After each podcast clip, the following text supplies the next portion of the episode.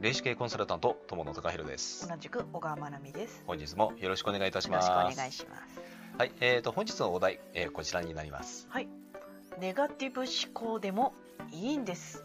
はいダメじゃないですか？えー私自身ですねもともとネガティブ思考です今も？うーん完全にポジティブかと言われると完全ではないと思いますよまあそもそもね完全なポジティブ思考の人っていないと思います、むしろうん。完全にポジ自分はポジティブなんですって人がいたらちょっとねそれ怖いですうん。うん。でもネガティブ思考だとんダメじゃないですか？あのーネガティブ思考っていう風に言うからなんかねよくなさそうに思うんですけども、うんあのネガティブ思考って、まあ、つまりはですね例えば何かあの、えー、と物事を決めるときに慎重であったりとか、うん。リスクを考えてとかうん。なんかねそういうあの考え方とも言えるんですよ。うん。で裏返せばこの思考がなかったら命いいくつあっても足りなくなりますよ。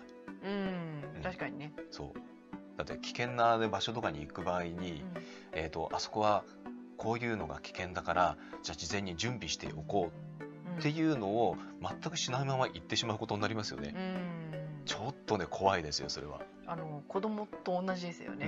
うん、うん。そうそうそうそう。だからあのーネガティブ思考があのー何が何でもダメだってわけではないんです。うん。例えばですね、えー、とポジティブ思考、まあ、確かに、えー、とそれが必要だっていう話よく聞くかと思います。うん。ただね、そのポジティブ思考も行き過ぎるとうん。ねばならないとかう、ん。こうしないといけないとか、うん。なんかね、ポジティブ思考じゃないとダメな人間だみたいになってってしまうんですよ。かあの、うん。いろんなサイトとか見てると、あの今日はちょっとネガティブでもいいかしらみたいな、うん。なんかちょっとおやす今日はお休みみたいな風に書いてある人がいたりとかして、えそんななんか反動があるような気がするんですよね。いや、なんかね、うん。自然体じゃないと思うんですよね。うん。うん、なんか無理しているんじゃないかなって。うん。うん。であの無理をすると当然あの自分自身のねエネルギーってうん。本来だったら外側にこうやって向かうんですよ。ところがね全部内側に向いてきちゃうんですね。うん。我慢しないといけないとか。うん。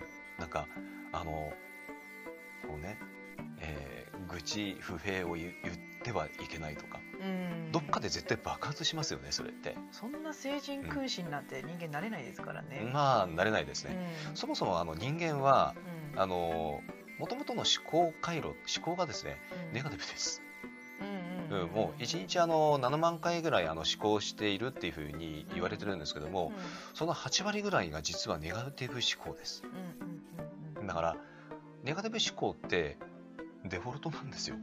デフォルト？それが普通、おうおうおうおう。うん、そういうことになります。ポジティブとかネガティブに分けるからいけないんじゃないかなってそもそも思そうそうそううそう。だからあのどちらかというとねネガティブ思考でもあ自分はでもそれでも OK だなっていうふうに自分に対してあのまあ何かね OK を出すとか許すとかそちらの方がよっぽどね大事なんですよ。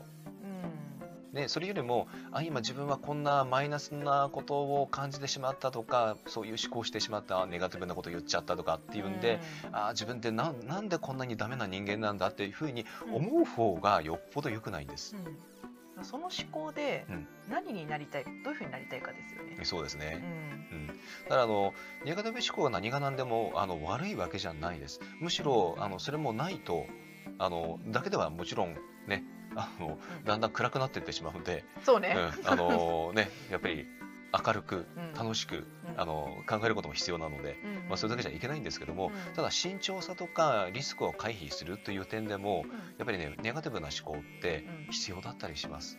ううん。ん、でまあネガティブ思考もありながらまあポジティブ、うん。えーね、楽観的でいきいくのが一番、うん。うん、ちょっと難しいかもしれないですけどね、うん。あのただエネルギーの観点で言ったらやっぱりそうなので、うんえあのネガティブ思考だから自分はダメなんだと思ってる方そうじゃないので、えー自分に OK 出してあげてください。はい、本日はまあそんな感じではいですね。はい、では本日以上でございます。はいはい、ありがとうございました。